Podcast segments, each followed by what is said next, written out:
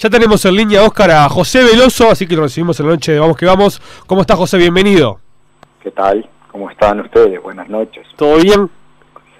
Eh, todo bien, todo bien. Eh, hablaba contigo por interno hace un ratito, me decías, este, con mucho Zoom.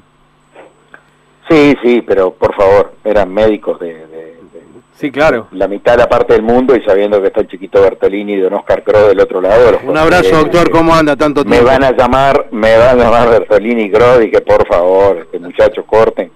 ¿Cómo están, muchachos? ¿Cómo andan? Bien, muy bien. Este, esperando, este, si se quiere, buenas noticias, ¿no? O sea, porque creo que estamos en toda la misma, ¿no? De que de una vez por todas, este podamos decir como, como sociedad este, que, el virus no está más y que la, actividad este, vuelva en todas sus áreas. Pero, ¿qué es lo último que puede decir usted que está eh, en, detrás de los protocolos de las federaciones? Eh, bueno, eh, primero que nada lo felicito porque le están metiendo ganas a esto como loco, porque decir que el virus no está más... No, bueno, eso fue una, utopía.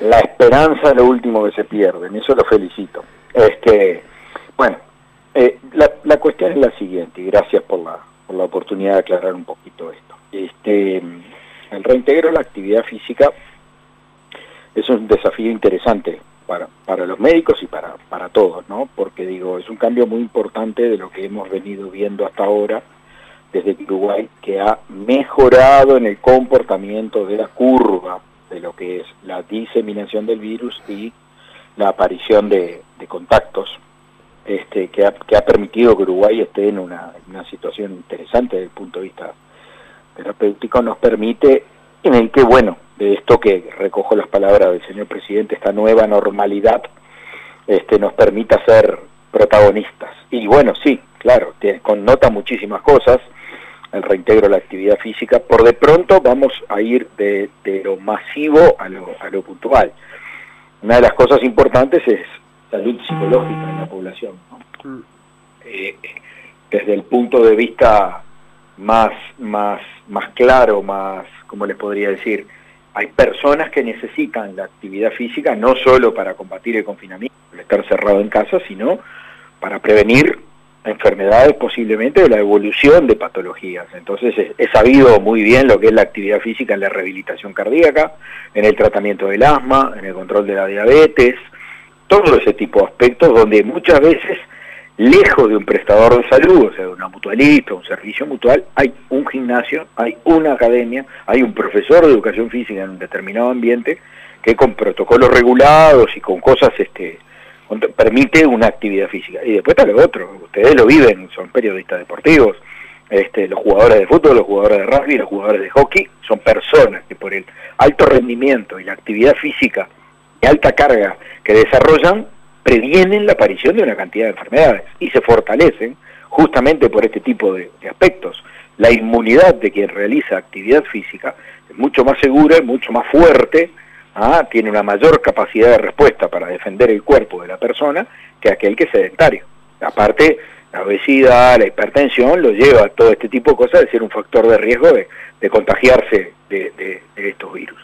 Entonces, claro, todos estamos ansiosos y más que nada los médicos. Tengo amigos, colegas, cardiólogos, neumólogos, que dicen, oh, Pepe, ¿cuándo van a abrir los gimnasios? Y, la verdad, les contesto como les voy a contestar a ustedes, nadie cerró los gimnasios.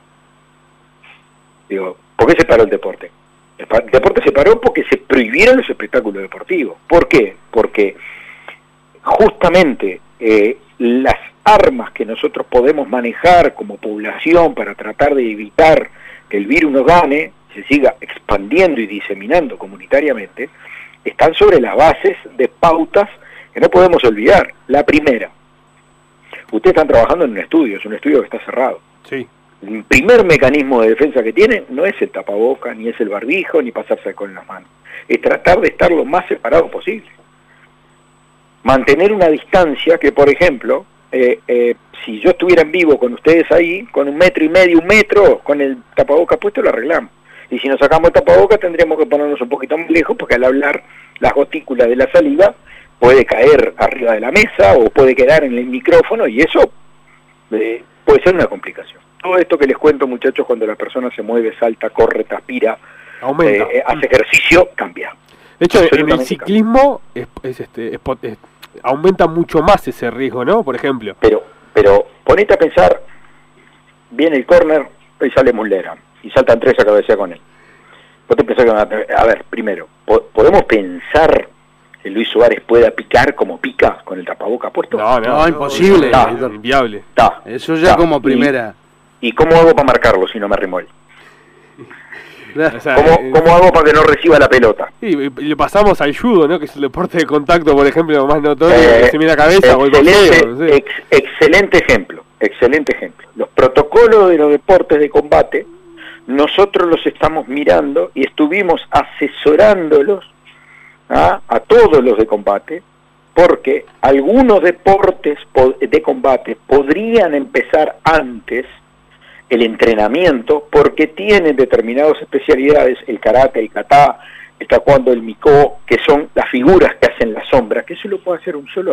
No estoy hablando de competencia, estoy hablando de empezar a entrenar, de empezar a recuperar lo perdido, porque a ver, hay algunas cosas que se pueden suspender con el sedentarismo y hay otras cosas que sabemos que se perdieron. Sí, claro.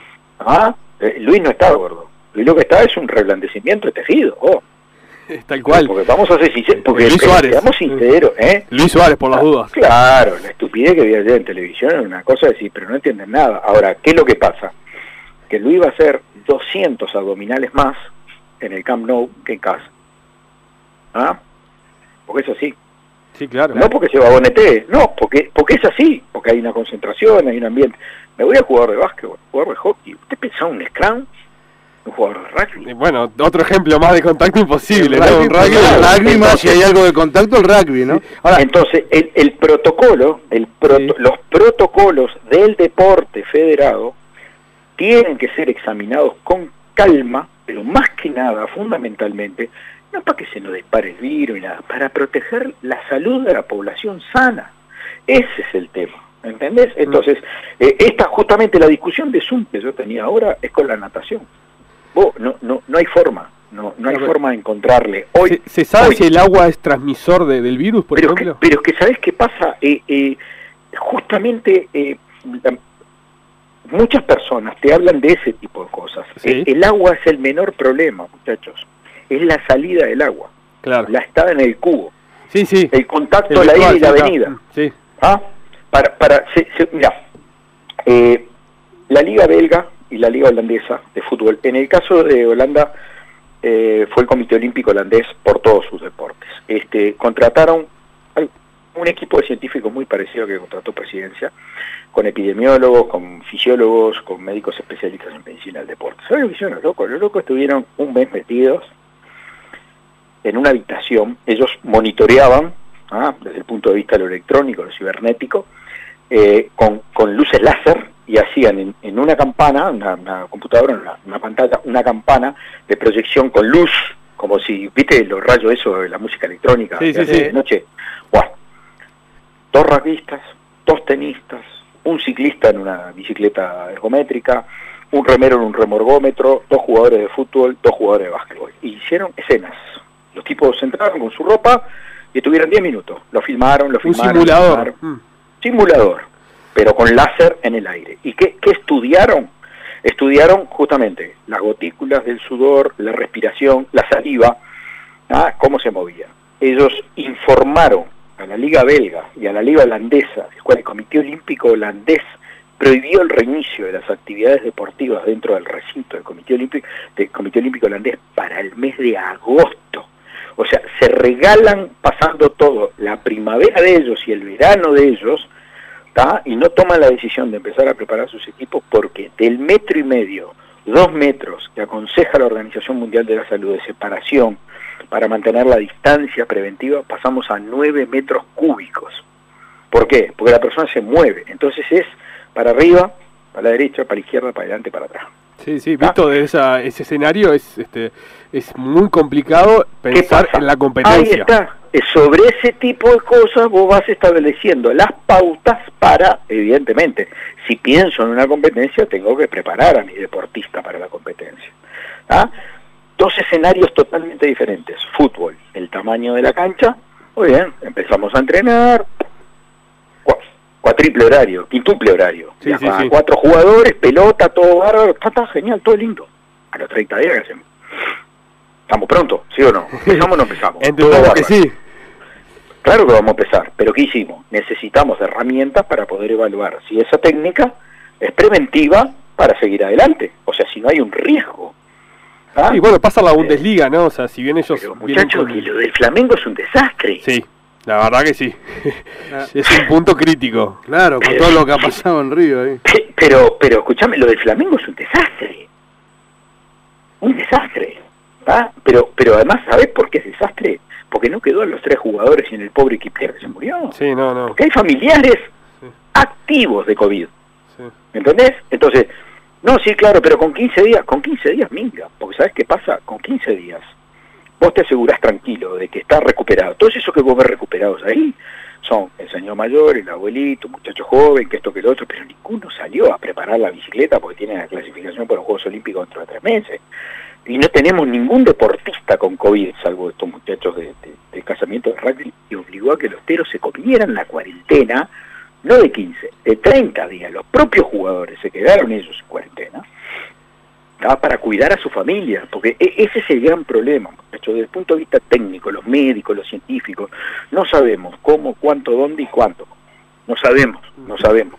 Entonces, genial, los kits, no, porque yo controlo con los kits, que, se pusieron a pensar cuántos kits con lo que sale se necesita en un plantel de un deporte para poder establecer un programa de entrenamiento seguro para pasar a la competencia sin activar la disminución del, virus. Fíjense, se reintegraron, ¿no? Muchos que fueron en Italia, muchos que fueron en España, ¿ah?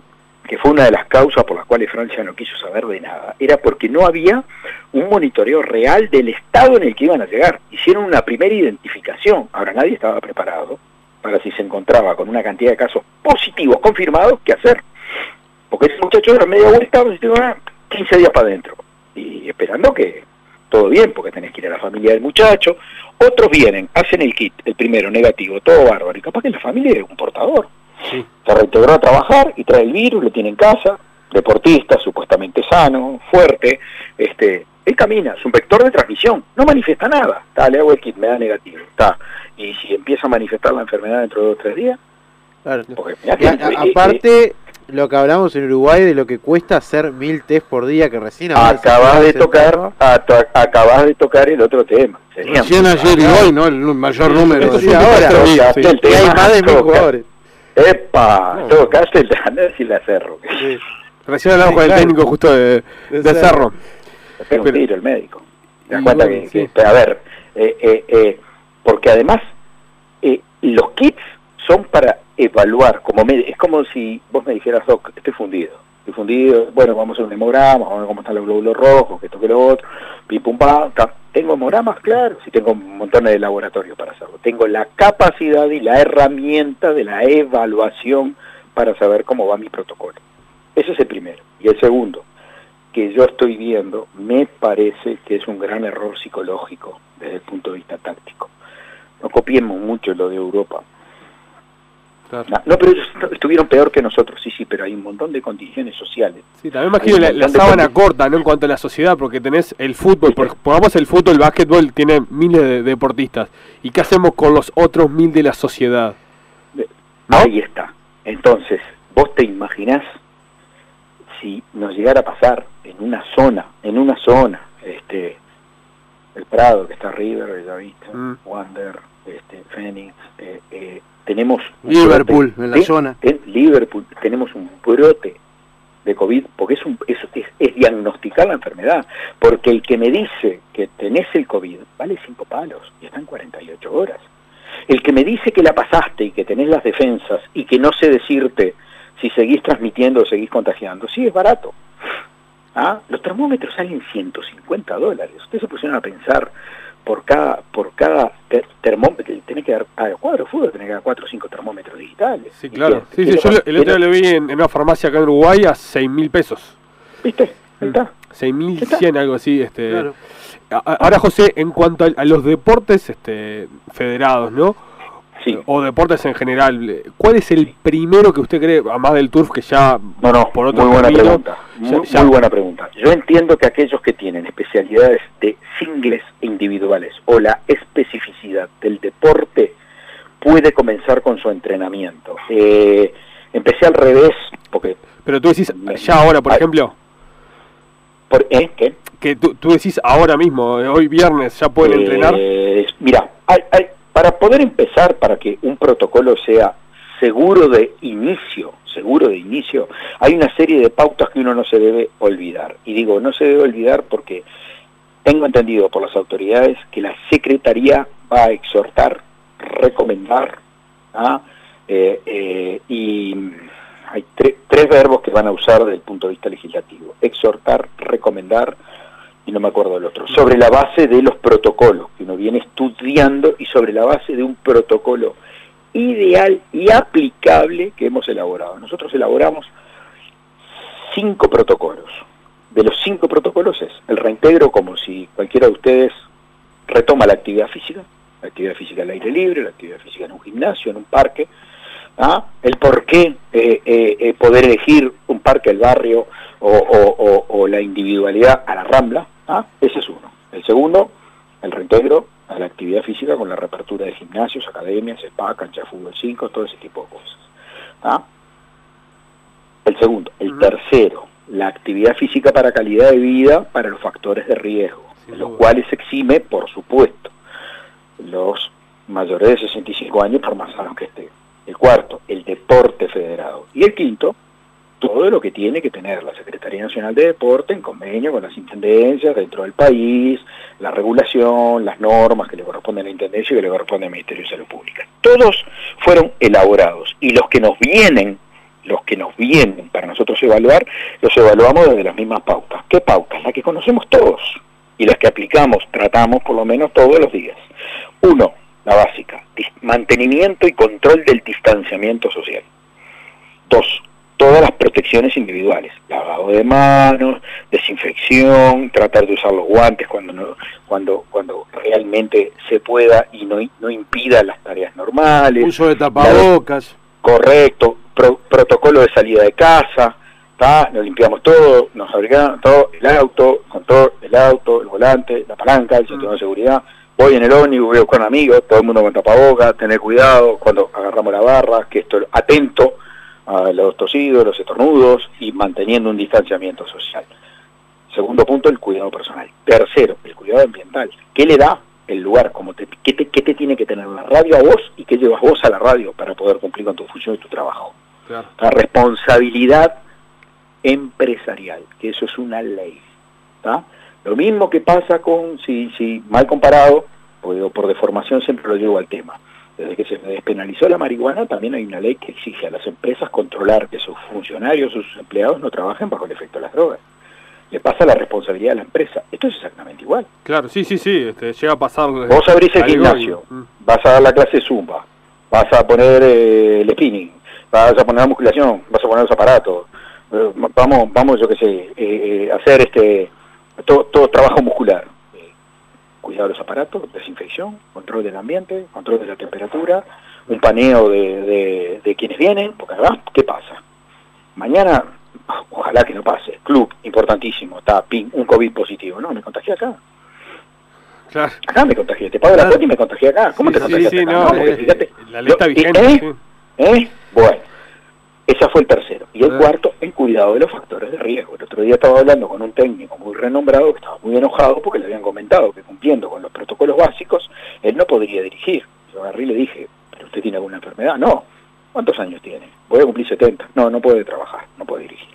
No puede estar en un ambiente. Dirigirá por pantalla, por... ¿por qué? Porque tiene que cumplir con las otras normas. Esas son las pautas básicas y son las de sentido común, muchachos. Entonces, si ustedes lo llevan a cada deporte, se van a dar cuenta de, por ejemplo, el tenis, single va a poder empezar a entrenar. Sí, claro. Va a entrenar doble.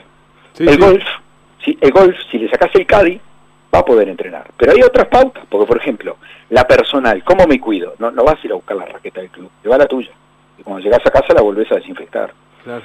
No tenés por qué jugar con guantes de nylon, pero la, la, la, la, raqueta es tuya. Los palos de golf son tuyos, te los llevas y te los traes. José, Otra cosa, como hay un descontrol de, de la circulación del virus en, ambiente húmedo, chau piscina, chau vestuario. No hay vestuario. y los gimnasios no van a poder tener vestuarios. Papi, ah, ¿qué hago con la gente? Hay gente que oh, los viejitos se tienen que bañar, es que los viejitos no van a poder ir, papá. Claro. Sí, sí, sí. vuelvo a repetir, vuelvo a repetir, todos los protocolos los firmé, sellándolos con fecha y la premisa de que son evaluables quincenalmente, porque lo que estamos hablando hoy muchachos, capaz que de repente me están llamando en 15 días y les estoy contando cosas totalmente Seguro, es todo muy dinámico, ¿no? Y ojalá, la mierda, ojalá que no se fue a la mierda la construcción, o capaz que tenemos la mitad de los empleados de UTE con COVID, o porque también esta nueva normalidad hay que irla controlando y que irla testeando también. ¿eh? Ah, José, usted trabaja en, también en Conmebol. Eh, en las últimas horas trascendió eh, una posibilidad de que Uruguay o Paraguay sea como sedes únicas para la Libertadores Sudamericana. ¿Cómo ve usted esta, esta posibilidad? Eh, primero, de Conmebol no fui consultado. Segundo, estaríamos pensando una lógica, una lógica para poder lograr este, llevar adelante los torneos, que sabemos muy bien el carácter económico que tienen para la durabilidad de los clubes, y en este, en este tema y con este problema son todos iguales, todos iguales, eh, pensando en Torque o en Flamengo, le va a pasar lo mismo a todos, porque no, no viven para el campeonato brasileño ni viven para el campeonato uruguayo, viven para tratar de entrar ahí, que los derechos son importantes, de los cuales come todo el club. Este, es una estrategia interesante, porque usted achica fortalece las posibilidades de control y achica los ambientes riesgosos, pero se necesita que se alineen una cantidad de astros, ¿no? Porque digo, eh, hay que convencer un gobierno para que habilite fronteras, para que le vengan integrantes de un país que tiene un descontrol absoluto con el COVID. Realidad es totalmente diferente, ¿no, doctor? Totalmente, totalmente. Claro, entiendo, nos metemos todo adentro, son 2.000 personas, ¿no? Comebol, funcionarios, lo del país, todo, 2.000 camas, 10, 20 hoteles, este, 8 sedes, estamos de acuerdo, o uno o dos países, o, y sí, claro, evidentemente como vienen las cosas, podríamos decir Uruguay y algún otro, y de algún otro poquito para contar, porque este, yo estoy en contacto con todos los médicos de, no solo del fútbol, sino del área de nivel olímpico, y este y la verdad, son más los que llaman para pedir consejos sí, pero me, quedan sus palabras, José, que usted esta posibilidad la ve con buenos ojos, o la vería con buenos ojos en caso de ser consultado.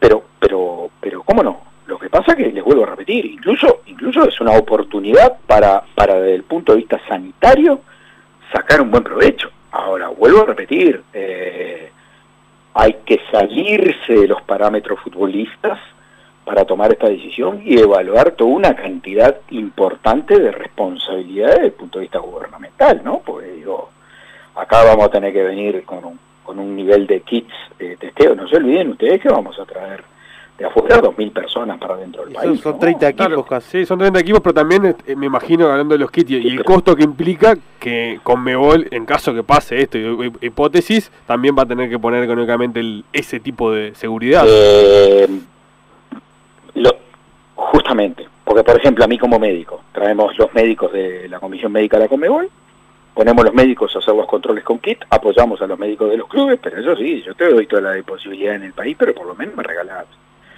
100.000, 200.000 kits que me queden acá para, para lo que tengo que hacer, por, por, por decir algo. Por lo Entiendo que es un estímulo la industria hotelera, todo el tipo de cosas, y quizás sí, estamos hablando de esto, porque sería un premio para Uruguay por cómo está viniendo, por cómo se está tratando y por cómo lo están abordando.